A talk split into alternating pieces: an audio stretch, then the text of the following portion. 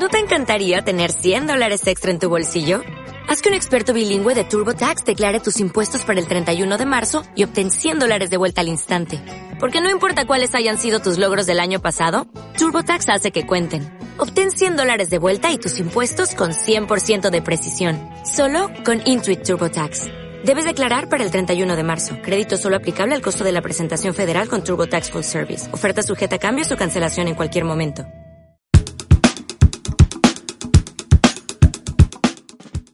Bienvenidos a Vana Costumbre, la curiosidad a dónde te lleva. Mi nombre es Pop Spincy y esto es Vana Costumbre, bandas por artistas. En este episodio número 7 tenemos a uno de los que quizás sea la inspiración nuestra para no salir a vender o no intentar salir a vender esto, estos 12 capítulos, de mantenernos en este under, porque en cierta forma nos devolvió esa, esas ganas de decir, sí, seamos rebeldes, hagamos la nuestra y no, busquemos la guita, sino que busquemos esparcir. Fue, fue genial, fue muy amable, me, recibió en su casa, estuvo tocando, estuvo terminando sus ejercicios de, de teclado que tenía y luego empezó a hablar, cigarrillo tras cigarrillo, y me empezó a contar acerca de esta fabulosa banda llamada Shaman y cómo la inspiró y cómo marcó en la escena local. Un yuru con ideas muy, muy interesantes tan interesantes que quizás hoy sean muy raras escucharlas en el 2019. Todavía mantiene esa esencia del rock. Yuru Pampliega nos habla de Shaman. ¿Por qué Shaman, Yuru? Porque fue la, digamos que fue la banda que nos dio permiso a hacer lo que querramos. Nosotros le conocíamos a todos los integrantes, a Felipe, a, a Javier, a Laucha y a Wankers. Lo conocíamos, a Wankers lo conocimos ahí realmente, pero a, todos los otros, a Felipe, Javier, a Laucha lo conocíamos ya de antes de sus grupos, de Liberance, del Templo, eh, Roja y de Felipe, ya eran grandes referentes en su época.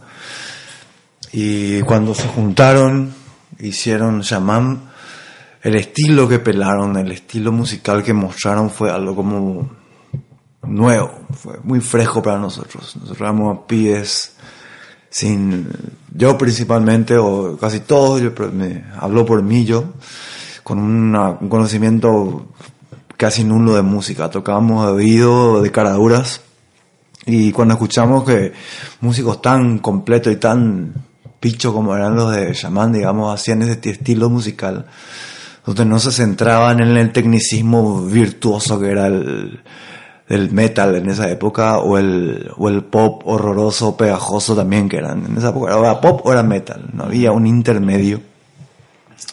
De Estamos hablando más o menos qué, qué año. 90, los 90, mitad de los 90 para, para, para el final.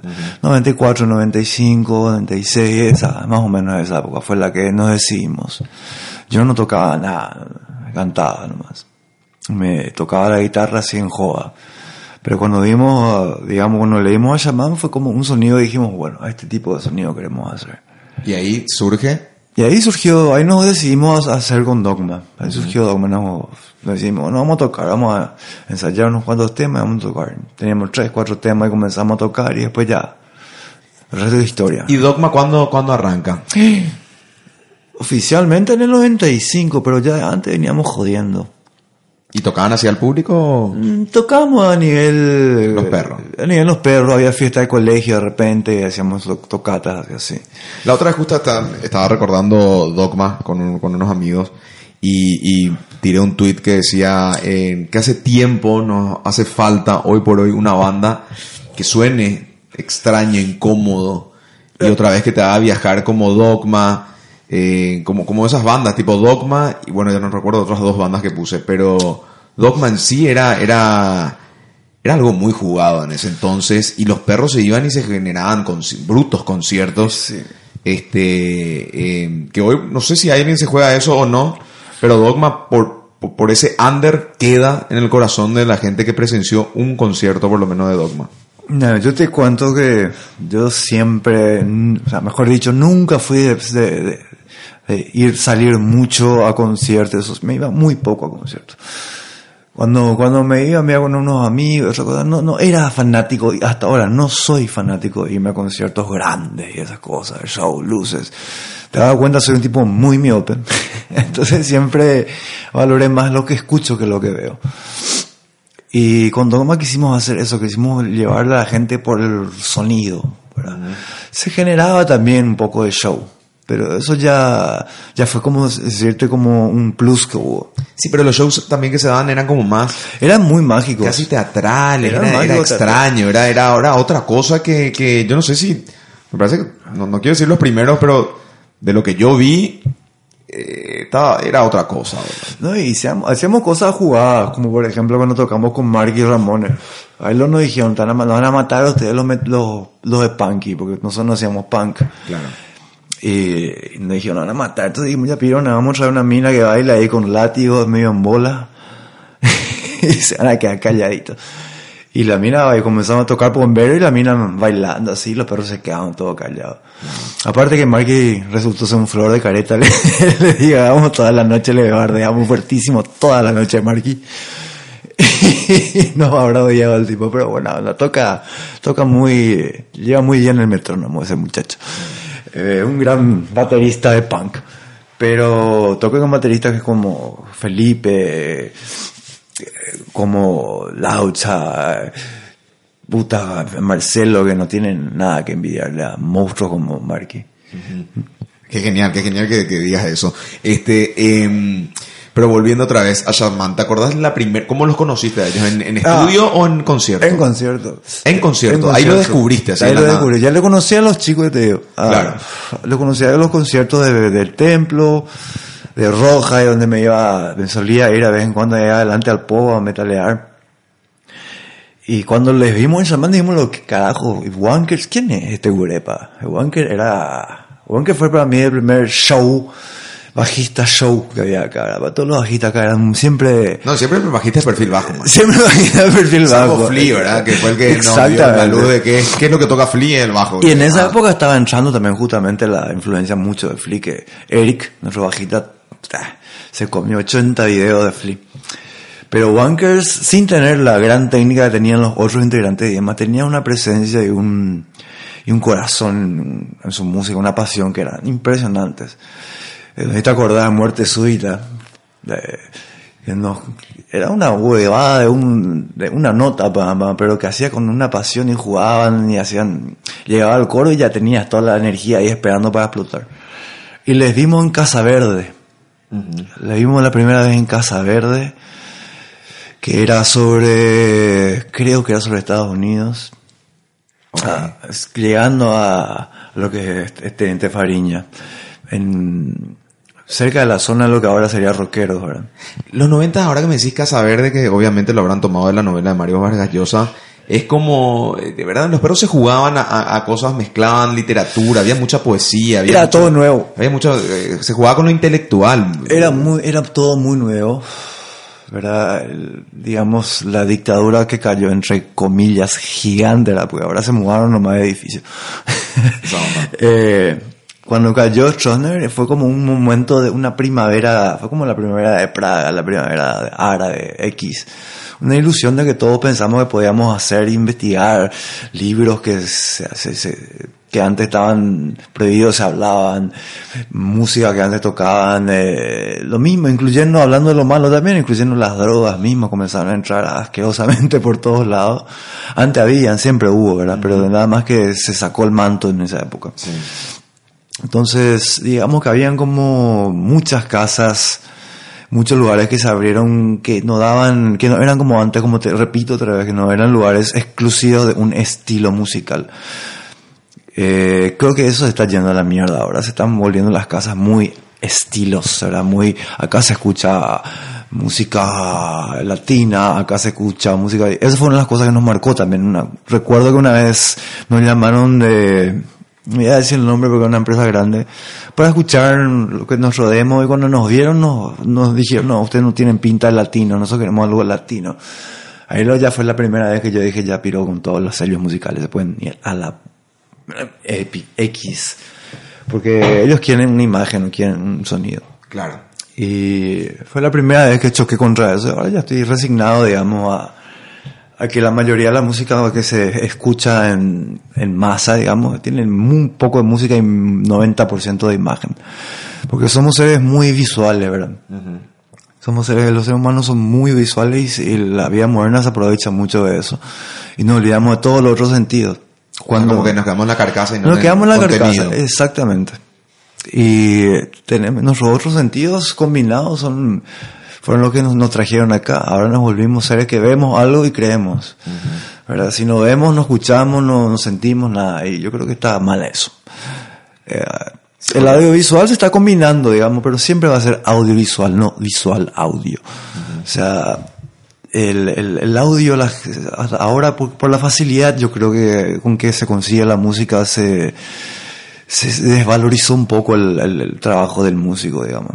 Claro, hoy Pero- por hoy. eh, pero ¿verdad? siempre pasa. Tenés YouTube, paf, te Claro. la música que querés. Antes, antes encontrar una música era una aventura, una travesía. Claro, o sea, vos escuchás Encontrarlos a Dogma era ir al concierto para escucharlos. Yo escuchaba, pibes- yo escucho pibes dicen, quiero ser músico, dale, ¿y qué quieres tocar? Nada. Ah, ¿y cómo vas a ser músico? Y no, debía ser DJ. Ah, bueno. Y no digo nada porque tengo amigos de DJ que no quiero que se enojen. Claro. Pero es importante para ser músico tocar un instrumento. Es interesante, es importante saber qué significa do, re, mi, fa, sol y el sonido y todos los ciclos y los bemoles. Y dos y la sol. Y eh, todo, al revés, todo, ¿sabes? todo, todo. Este, eh, y cuando, cuando, cuando viste Shaman dijiste, esto quiero hacer. Eh, sí, así mismo fue. ¿Y a quién les pegó tanto? O sea, ¿todo el grupo Dogma o cómo, cómo se va formando Dogma a partir de Shaman, En digamos? esa época nosotros salíamos mucho con Eric. Salíamos mucho con Eric, Carlos Cáceres, que después hizo, se metió en, en Radical con Oliver, que también después fue nuestro bajista. Éramos, como te digo, eh, éramos fruto de la época, éramos como un, un yaboray de, de ideas no muy claras. Yo ni pensaba en ser músico cuando eso. Yo quería estudiar psicología, quería ser un chico normal, con mi titulito y esas cosas. Y estudiaba psicología. No, no es por nada, pero estudié psicología, tenía excelentes notas. Mi, mi primer puntaje fue en la facultad, no en el colegio, de porquería donde estaba, sino en la facultad. Y, y cuando eso, como te digo, no nos decidíamos y cuando leímos Shaman dijimos queremos hacer un, crear este efecto, porque el efecto que creamos en, en nosotros como público fue, wow. Y no era wow porque bien toca, sino wow qué bueno como el, el- qué buen efecto produce la música. No, pero además que eso es, también es un wow de, de, de poder, no sé cómo, eh, cu- cuando, cuando ves una cosa como Dogma, ¿verdad? Eh, eh, se- decís, hija puta, yo esto ni siquiera me imaginaba que se podía hacer y, y, los perros están jugando a algo que yo pensé que a nadie le iba a gustar, ponele. Y uh, siempre ocu- ocurre eso cuando escuchas algo nuevo, ¿verdad? De, de una identidad propia y que decís, mira, está tocando la raíz de otra, de otro, no sé, de otro eslabón de la genética. Es extrañísimo lo que sucedía con Dogma. Y en los conciertos se daba eso, ¿verdad? Sí. Era como un ritual. Y yo- vos lo podrás decir mejor. ¿verdad? Yo siempre digo, a mí como cuando estoy en el escenario me, me pierdo muchísimo del concierto. Porque me, me meto en el concierto, ¿verdad? Entras en el... Entra- entro en, la- en el concierto. Yo siempre le dije, a- eh, tengo amigos actores, directores, y siempre le digo, yo no sé actuar. Yo cuando estoy en el escenario no sé actuar. Yo ah, siento la música. Sí, pero actuar es hacer. Actuar es Y hacer, hacer es sentir, pero, pero sin, sin decirlo, sin tener calculado, ¿entendés? Por ejemplo, en tal parte, arrodillarme y agarrar el micrófono, eso nunca lo hice calculando. Claro. Siempre lo, lo, lo, lo hacía sintiendo. Y fue así que descubrí el piano. Porque después del, del concurso de RPC, donde también nos cruzamos todos, Shaman, Dogma, El Templo, Habitante del Sur, fuimos los finalistas, digamos así. Que era un concurso, no. Era un concurso que se hizo en Canal 13 que se hizo en el, en la Asunción, Asunción allá el, en el, pucha, eh. Rugby Club, ¿no? No, no, no, no, allá en, en Samber, en el, Ah, en el anfiteatro. En el anfiteatro. Eh, se hizo un, un- un concurso ahí de banda rock. Fue el ul- primero y último que participé en, otra- en mi vida porque me- es una, concursar entre bandas es lo más ridículo que vi en un país tan chico. Pero bueno, hay- algunos quieren currar y ahí, ahí no, no se les puede culpar. Claro. Y digamos que cuando nos cruzamos en ese concierto, eso, vi, salíamos, yo salía mucho con Eric, salía mucho con, con Carlos Cáceres, y, y así fue con, que nos íbamos de, de, de bar en bar a las noches, y habían pocos. Eh, el Britannia por ejemplo, nunca tuvo banda, nunca to- tocaron, Cierto. nunca tocaron en vivo. Creo que una vez hicieron un show de jazz hace añares, pero nunca tuvo conciertos en vivo. Pero después todo la, alrededor, alrededor estaba el Circo Bizarro, el Bosque, Casa Verde. Después comenzaron a aparecer muchos otros lugares y ahí se hacían conciertos under que eran donde donde realmente estaba la onda, ¿verdad? Porque los esas huevadas de, de generación 2000 y todo eso que se hacían eran caretajes, se llenaba de metaleros y poperos, pero los que, o sea, no se podía disfrutar la música al final porque eran como dos grupos que se enfrentaban, los metaleros lo único que esperaban es que, sal- que, sal- que termine de tocar la banda pop para entrar y sacarla toda patada con el pop, Claro. y viceversa, los caretas pop estaban esperando que se retiren los metaleros para entrar a saltar a bailar su, no sé qué, floreada que hacían antes. Pero así fue como, digamos, nos decidimos, eh, escuchando el sonido de Shaman, viendo su onda y después conociéndole a los perros. Ahí nos hicimos amigos de Wanker, digamos que tiene, le conocimos un personaje muy, muy místico en el sentido de que es un tipo que tiene el humor negro más jodido que hay. Muchas veces nos agarramos a putear por eso mismo con él. Pero le quiero mucho a ese muchacho, a ese señor, a ese maestro. Y, y así nos decidimos y comenzamos a tocar. Yo estaba estudiando psicología, comenzar, faltaba un vocalista. Yo dije, bueno, voy a cantar yo. Y comencé a cantar, a los perros les gustó. Y los primeros conciertos hacíamos, yo entonaba mucho, usaba mucho la- el estilo Eddie Vedder de cantar, como por la época. Después ya Claro. me, me dio, me, me daba por las bolas que terminaba los conciertos y me decía, cantas igual que Eddie Vedder. Yo la puta, qué horrendo, no quiero ser, yo no quiero cantar igual a nadie, quiero cantar como yo. Y por eso cuando hicimos a Afro Loco, lo de hecho, le encaramos, yo le encaré la voz totalmente de otro lado. En América Zorro se nota más otra vez, la influencia latina. Pero nunca quis- quise, a mí personalmente nunca me gustó que, nos, que, que te identifiquen con un grupo, que digan, te pareces a tal grupo, te pareces a tal cosa, o sea. Para mí es mejor que te que ser algo medio confuso y que no te vean tan bien y no sepan bien que vos sos. Entonces puedes usar lo que recursos que se te cantan. Porque si te encasillan dentro de un, de un estilo, usas algo de fuera de ese estilo y ya dicen, no, ya está haciendo algo distinto, ya no es más lo mismo. Entonces mejor no hacer algo, nunca algo definido para poder hacer lo que se te cante en las bolas Claro, tener esa libertad. que tener esa libertad. Era más o menos lo que otra vez la filosofía, ¿verdad? Y de ahí nos comenzamos a hacer músicos, ¿verdad? En el, en el festival ese ganábamos un tecladito y yo comencé a tocar teclado y to- tocaba de jo- jodiendo, yo así. Después me comencé, me, me di cuenta que me gustaba muchísimo. Yo me decidí a estudiar piano recién a los 31 años. Antes de eso no, no sabía ni qué mierda hacía. Tocaba, pero no sabía qué carajo. O sea. De hecho, tenía tuve la experiencia de varias músicas tocarle al productor de esa época que se reía en mi cara y decía, ¿qué es eso? Y no sé, le decía yo, pero me gusta. Y, y después ahora sí podría decirle que estoy tocando, pero en esa- bueno, no tenía ni idea de qué notas eran. Claro. Simplemente me sonaba bien, me gustaba cómo sonaba y a los perros también y hubo una confluencia muy linda de Felipe Pom, era un, un genio en la estructuración de las cosas. Como baterista, era un baterista muy loco porque viene del punk. Felipe Pom venía del punk, pero tenía la facilidad de cualquier jazzista. Claro. Eh, Eric era un guitarrista, entre comillas, que se enamoró del bajo. Y después teníamos el- en la batería, teníamos, usted tuvimos a muchos. Tuvimos a Aldo Cantero, que era de Everglade, y después salió. Ahí entró eh, Juan, Juan Carlos Ayala, el hermano de Julio, que fue uno de los primeros bateros, así que comenzaron a probar, son ritmos muy jodidos, los siete y los, y los números raros impares que tanto nos gustaban y que no, no se escuchan en la radio.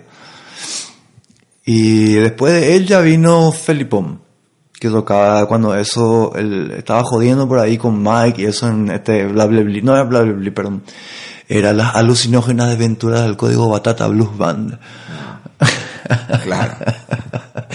y Felipón tocaba con él y con él hacía el aguante con en- también con ¿cómo se llama? Eh, Blue.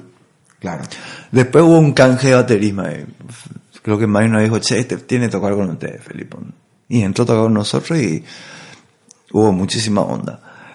O sea que irónicamente, al igual que Pearl Jam, cambiaron muchísimo. claro. muchísimo, cambiamos muchísimo. Shaman no. O sea, Shaman discúlpame la no. ignorancia no. Shaman le tuvo a Laucha de el comienzo al final. Claro. Porque Laucha también tiene como una personalidad. Aparte- por lo que voy escuchando, si bien no lo conocí, y así como la, en, en uno de los podcasts que hablamos de Mauri Rodas de Deliverance, dije, ese concierto que se sucedió en el, cuando falleció Laucha, y que fue tipo un tributo a Laucha, Sí, recuerdo. en esa magia que fue en ese, ese día que hacía un frío que pelaba, pero que fue hermoso, resumía en cierta forma para las personas que no lo conocíamos lo que era una persona, o sea, una personalidad como Laucha, ¿verdad? Yo también, lo- yo lo conocí así también. Yo le conocía ya fuera de la música porque él hacía diseño gráfico. Él comenzó con el tema de todas estas empresas diseño de Onire y esas cosas.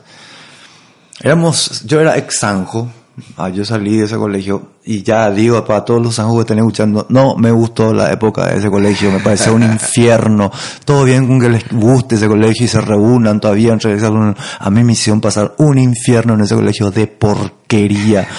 Nunca saqué buenas notas en ese colegio, saqué buen- todas mis mejores notas al salir de ese colegio de porquería. No sé cómo será ahora, en esa época era una porquería. Gracias chicos. Aclarado esto, quiero decir que nos conocíamos entre todos porque es muy, para que vean lo, lo heavy metal que hace colegio. Eh, toda la vida fuimos compañeros, Eric, Laucha, todos estuvimos en ese colegio, pero no nos cruzamos musicalmente hasta que salimos del colegio.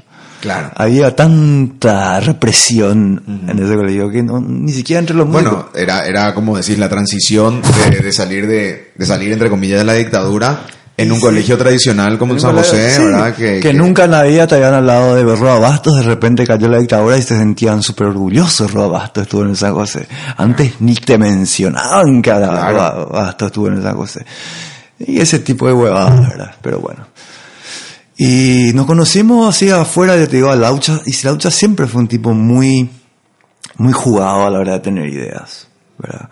Como buen creativo, era un creativo, o sea, era un tipo que se jugaba, eh, ya se dio cuenta, ya hace mucho tiempo que se dio cuenta que su batería le quedaba, las ideas le quedaban cortas en Deliverance. Yo sentí muchas veces eso, que Laucha tenía ideas más pesadas, y yo creo que medio que usó Shaman para eso, para sacar esas ideas un poco más jugadas, que no podía meter en Deliverance porque no está dentro de esa, No, dentro de la esencia de ese Dentro grupo. de esa esencia de ese grupo de Deliverance, digamos, que Deliverance siempre fue un grupo muy copado, muy, muy copado, pero tenía, tiene como una esencia, un- tiene como una, un estilo visual y auditivo que no, no sale de eso, y Laucha se notaba que quería buscar algo nuevo. Y por eso o sea, había un, había un, se notaba mucho ese, esa, ese partnerismo que había entre Laucha, eh, eh, Felipe y, y Wanker sobre todo, ¿verdad? a la hora de las composiciones, así que, y que eran composiciones, vos decís, muy intelectuales, pero se- al mismo tiempo también eran bastante descargadas y descaradas, o sea, ya piro donde era core, fuck you, bore, por ejemplo, ese tipo de letras, core, así, ah, ahora, ahora ya todo el mundo dice malas palabras, pero antes estaba bien escribir malas palabras en un libro, pero decirlo en una, en una música frente al público era, oh, Dios mío, todo mal. Y como que Shaman dio un poco, nos dio como te dice, tú te dije, ese permisito de, bueno, jueguense chicos, Claro. jueguense muchachos. Y O sea, no solo abrió la puerta, sino que la detonó La y a partir de ahí... pff, Personalmente sí. Yo ¿Cuántas, sentí- cuántas sentís que, eh, cuántas bandas des- decís que, que pudo haber parido eh, la granada de Shaman? Uh, O sea, Dogma, eh, lo asegurás. ¿Y ¿Quién más sentís? No sé quién más. En esa época había muchas bandas nuevas, copadas como Turkish, eh, Cañete. Eh, yo creo que a todas le influenció Shaman. Yo creo que a todas les influenció un poco Shaman, porque le sacó un poco ese velo de, como te repito, ese, ex- exagerado virtuosismo que tenía el metal.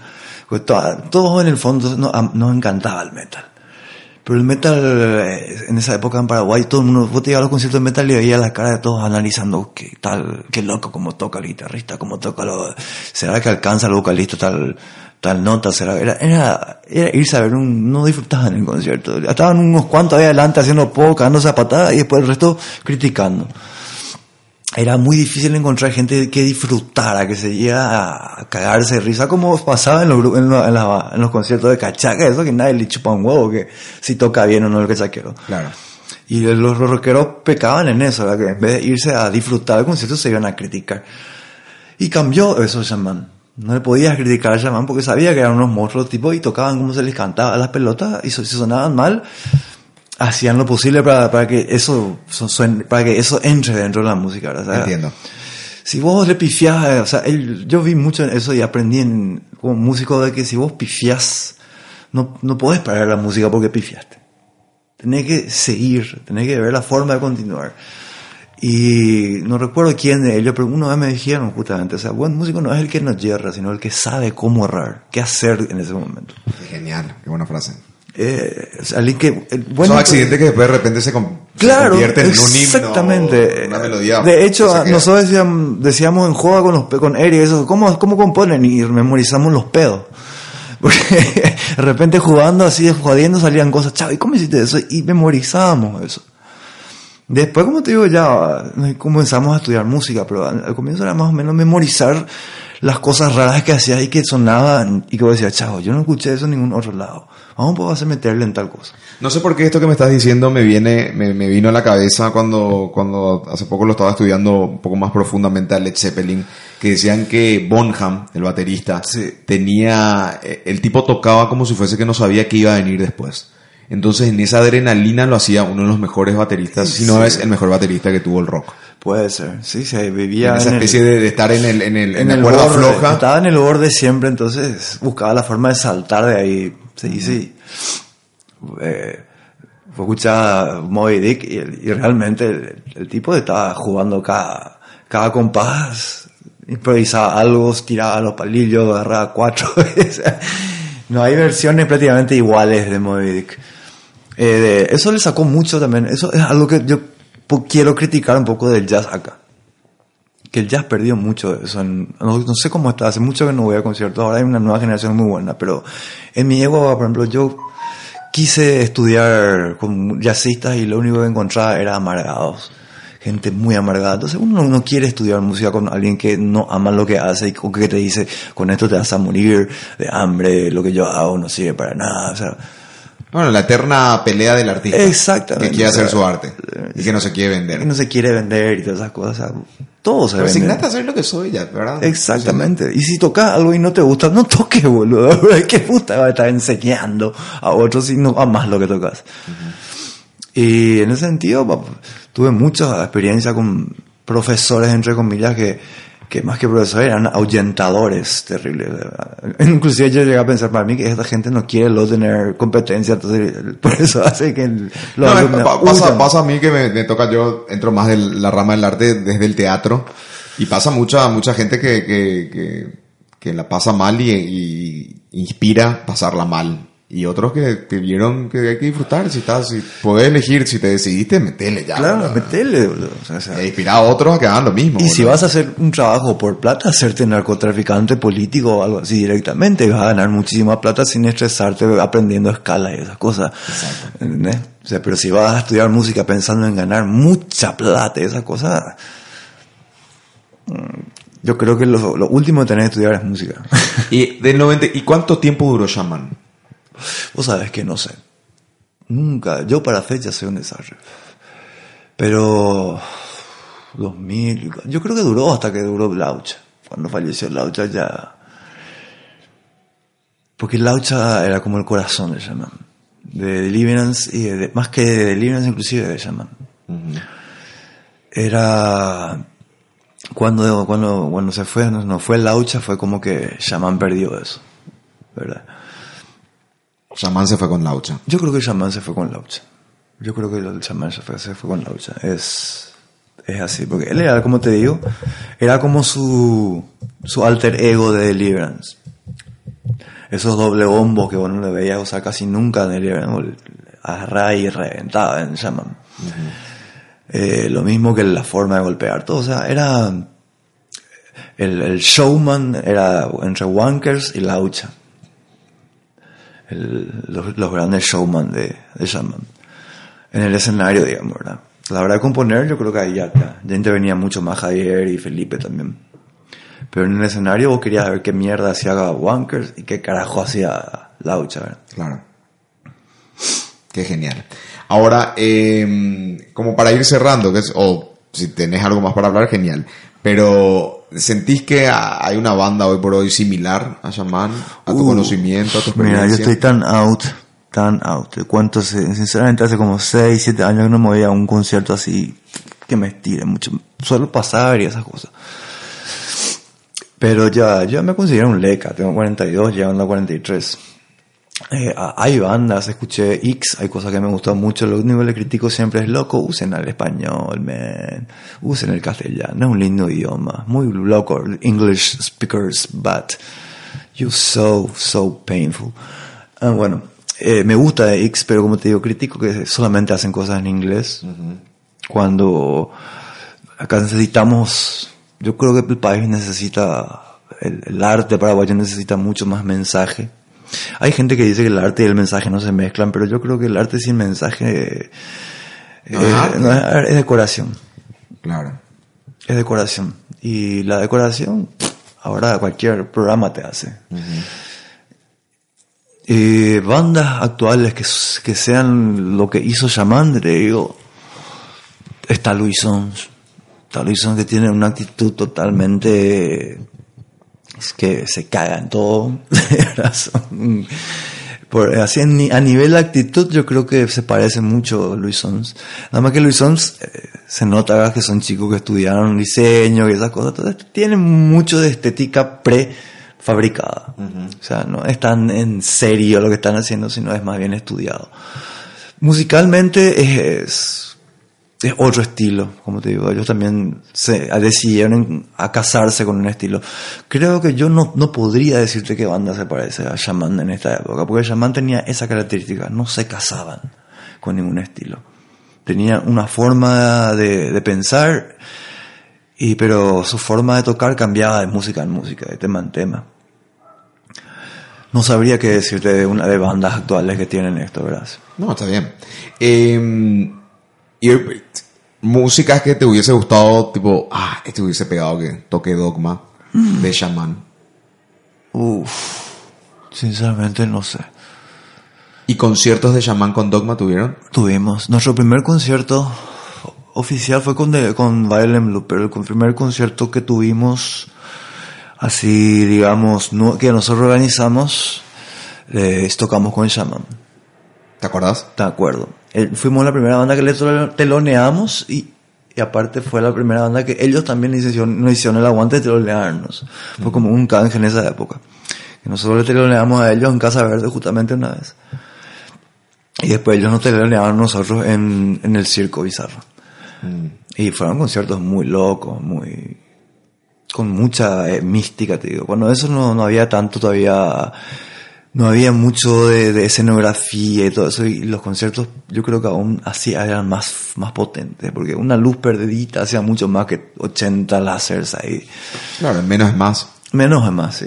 El minimalismo que le dicen ahora. Claro.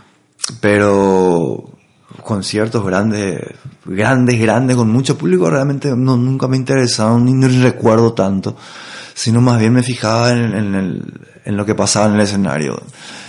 Y Shaman siempre daba gusto verle en el escenario porque siempre pasaba algo, siempre alguna ocurrencia tenían, algo, algo salía mal que lograban hacer que salga bien y viceversa. Claro.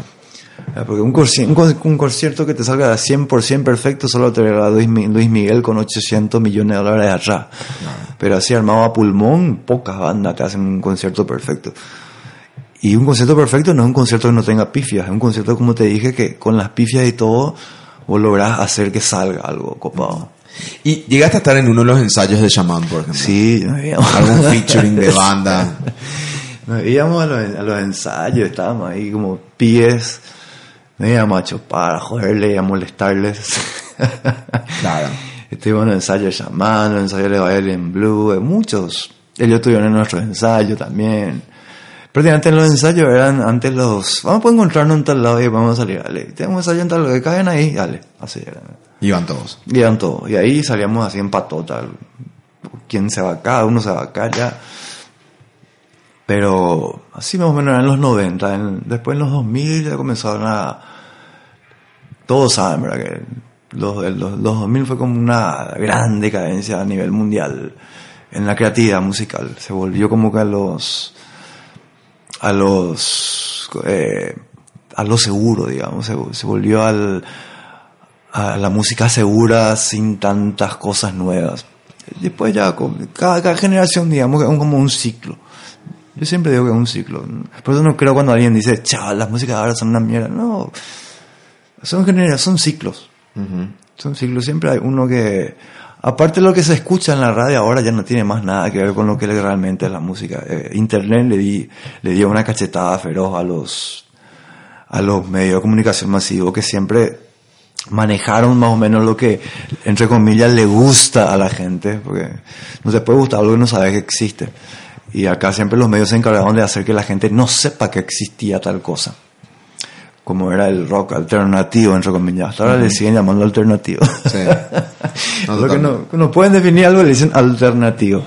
Dios mío, somos seres alternativos. Pero ya estoy divagando. Yo creo que No, pero esta vez, de eso se trata. El, el- el podcast te da esta facilidad. El podcast vendría a ser como, en cierta forma, la entrevista under que nos permitimos nosotros, los entrevistadores o periodistas, lo que nos quieras llamar, este, de poder hablar y de poder hacerlo y la gente que escucha sabe, este, sabe y disfruta también de esto. Sí, pero ahora lo que veo que me gusta mucho también es que los pendejos están mucho más eh, metódicos a la hora de estudiar su... No, investigan su- mucho, analizan investigan mucho, mucho. Ya no utilizan hace- las herramientas que hay. Utilizan las herramientas de internet, justamente. Eh, ya no, ya no, no se resignan a esa, ay, me tengo que ir al conservatorio para hacer una música. No, no es así. Ya no es más así. Y ya no, no se creen más esa bola que se vende como loco quieren vender. Vos trabajás con esto de podcast, internet, te das cuenta como los canales. Ayer me estaba riendo que justamente lo- lo- vos ves los canales y cómo hacen su, su periodismo de investigación, leen de internet. Exacto. O sea, un periodismo, vos estudias no sé cuántos años de periodismo para leer o traer una cosa de internet, me parece patético. Pero bueno, si quieren ganar millones y pagarle millones a periodistas por hacer eso, los boludos son los dueños y que sigan siendo boludos. Pero las- los pendejos ya no son boludos. ¿Entendés? Si quieren estudiar algo, averiguan en internet. Eh, y hay mucha porquería en internet, pero si vos sos serio y comenzás a averiguar, encontrás cosas joyas. Eh, toda la, la- la- la- sobre todo la parte de, de, de, de técnicas y de enseñanza y de tipo de estilo, hay muchísimo, ya no tenés más que resignarte a, a meterte en un en, en- en una pieza, escucharle a un profesor que no le fue bien en la vida y por eso quiere ya meterle la amarga, como dijiste, amargarle a todos los otros pendejos. Claro. O sea, eh, hay mucho, mu- mucho más de auto, de, de- de autodidactas ahora. Como decía Mark Twain, eh, Mark Twain decía siempre que él, él creía que la, la verdadera educación y la única educación es la ser autodidacta. Y es lo que está pasando ahora. Hay posibilidad de ser Hay autodidacta mucho más sí. Hay mucho más. Y las ideas también son más autodidactas también. O sea, ya no es más, chao, mira cómo hicieron en, en Yugo, Copiemos. en- allá en Groenlandia hicieron tal cosa, vamos a hacer algo igual. No, ya no hacen más eso. Traen ideas y le- de repente surgen ideas ya, pero acá la transforman a como es acá. Ahora con respecto a lo que decía de los medios de comunicación, eh, necesariamente hay músicas o hay grupos que requieren, porque qué sé yo, a vos te habrá pasado, me pasa a mí, que a veces que escucho una música y digo, de buena primera en mi incons- en el inconsci- en ese inconsciente que reprimimos, es una mierda esto. Pero tengo que escuchar dos, tres, cuatro, cinco veces y a partir de ahí empiezo a entender y ahí me gusta y ahí ya no puedo dejar de escuchar. Y que de repente hay, hay grupos eh, que se mueren en esa porque los medios no quieren darle ese tiempo. De, Sí. Entonces van a lo más fácil y, y, y se Sí, ven sí, así. sí, ¿verdad? totalmente, así mismo, la famosa alta rotación Exacto. Claro, Que- heavy rotation le que, dicen. que le hicieron que existe acá y en China o sea Sí. muchos grandes entre comillas músicos eh, Eh, otros países están ahí porque alguien pagó para que suenen en la radio. No, claro, obvio. Incluso el más conocido de todos, podríamos decir acá que es Frank Sinatra, que si no hubiera sido socio de la mafia no hubiera sido conocido ni por su tía. Claro. Entonces, a los chicos que no, que de repente con talento y todo no llegan a la fama, no- yo creo que deberían separarlo ya lo que es la fama y ser, y, y ser bueno en lo que uno hace. Vos puedes ser excelente en lo que haces y no ser famoso. Exacto. Sobre todo en sociedades y Mm. sobre todo, como estos. como, sobre todo en una ciudad tan pequeña como la nuestra. Me acuerdo que siempre me preguntaban, me suelen preguntar, ¿cuál es el mejor guitarrista o el mejor músico que conoces? Y yo, te, yo siempre contesto, nunca, capaz que nunca le conozca. Capaz que vos nunca sepas quién es el mejor guitarrista o el mejor pianista porque no están en ningún lado a la vista. O capaz que cuando le conozcas al mejor músico que vas a conocer en tu vida, le vas a conocer en una esquina, va a estar fumando un pucho, muriéndose de hambre, pero va a ser feliz en lo que hace. El mejor músico no es el que toca mejor, sino el que más disfruta lo que hace. Buen concepto. Y el tipo se puede estar cayendo de, de hambre, muriendo y tocando en una esquina, pero es tan feliz con lo que hace que sigue haciéndolo. O sea, que vos tenés que preguntarte, el tipo tan feliz le hace la música que prefiere eso a andar en un Mercedes con pendeja y todo eso. Significa que algo tiene que haber ahí que es más valioso que un fucking Mercedes o que un BM o lo que sea que estén usando ahora. Claro, no entiendo. Entonces es volver a valorizar eso que hace que mucha gente, que muchos músicos dejen todo, de, entre comillas, para ser famosos, dejen todo eso que les hace famosos para ser buenos y sentirse bien con la música, pues la música te sana. Y yo puedo decirlo, tuve una- eh, yo tuve un momento muy oscuro en mi vida donde tuve que dejar de tocar prácticamente dos años porque no pude, por cuestiones físicas y neurológicas.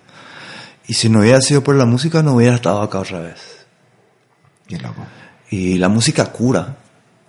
Cura físicamente, no es solamente una cura eh, metafísica de que te hace bien el corazón y eso. No, cura físicamente. Es, intelectualmente genera conexiones en- es- en- cerebrales que hasta ahora se siguen descubriendo el efecto que tiene.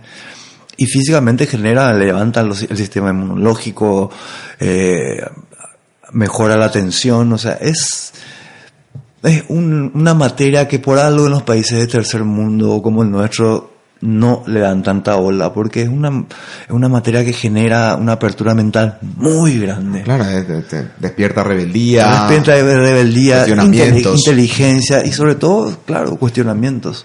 Te hace preguntarte el por qué, no es aprender porque sí, sino por qué hace esto, por qué una quinta es así, o una quinta mayor, eh, aumentada, una disminuida suena así, por qué, por qué genera a mí ese efecto. Y eso se transporta a la vida, se transporta a todo. Y por eso creo que justamente en, en los países que quieren eliminar la, los, que- los, países que quieren eliminar todo lo que sea rebeldía intelectual comienzan por el arte, con la música, con la pintura, con el teatro, comienzan eliminando eso, lo que está pasando en Brasil y en Argentina. Tenemos dos nazis, un nazi en Brasil y un neonazi Mickey Vainilla ahí en, bueno, en Argentina. Pero muy simpático ver cómo eh, Brasil, que siempre se caracterizó por ser gente muy mente abierta, de repente le tenemos a Bolsonaro de presidente, ¿verdad? que ni, ni siquiera en Nueva York le, le recibieron por racista. Pero vivimos en, en épocas muy, muy raras, muy jodidas, y el arte te va- es lo que nos va a salvar. Pero si lo, pero ¿cómo lo verías? Me surge esta pregunta. eh, ¿Cómo lo verías a un, qué sé yo, en tiempos como estos, a un dogma, a un chamán? Con discursos fuertes, ¿se, se iría vigente o vos decís que ya iban a mutar? No, yo, yo no, le, no le veo más en esta época ni a Dogma ni a Shaman porque yo creo que cada, cada cosa tiene su momento. Ok. Yo creo que fuimos en los 90 una reacción, hasta el 2000 y pico tuvimos, ya está, hicimos lo que teníamos que hacer. Quisimos seguir un poco más por la banda, por la banda y porque teníamos muchos temas que todavía no, no- que no publicamos y que tenemos sin publicar. Pero todo tiene un comienzo y un final y en estos momentos yo creo que ya Dogma, Shaman y todas las bandas Turkish Blend ya tuvieron su momento. Si ahora vamos a hacer música, vamos a hacer música distinto cada uno con sus cosas, otro tipo de música. Yo- estoy más concentrado ahora en, en mí, en mi, en mi, en mejorar como músico, como pianista, como guitarrista, como lo que sea que sea. Pero volver así, traerle de nuevo a Dogma, me parece que es una, es como resucitar, resucitar dinosaurios. Claro. Todos saben lo que pasó en Jurassic Park.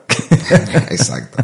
Bueno, Yuru, te quiero agradecer muchísimo No, a vos, lo por este tiempo, por tus palabras y, y genial. Qué mejor que vos para hablar de chamán. Y así es. Este, Yuru, gracias. no, gracias a vos, muchísimas gracias a vos.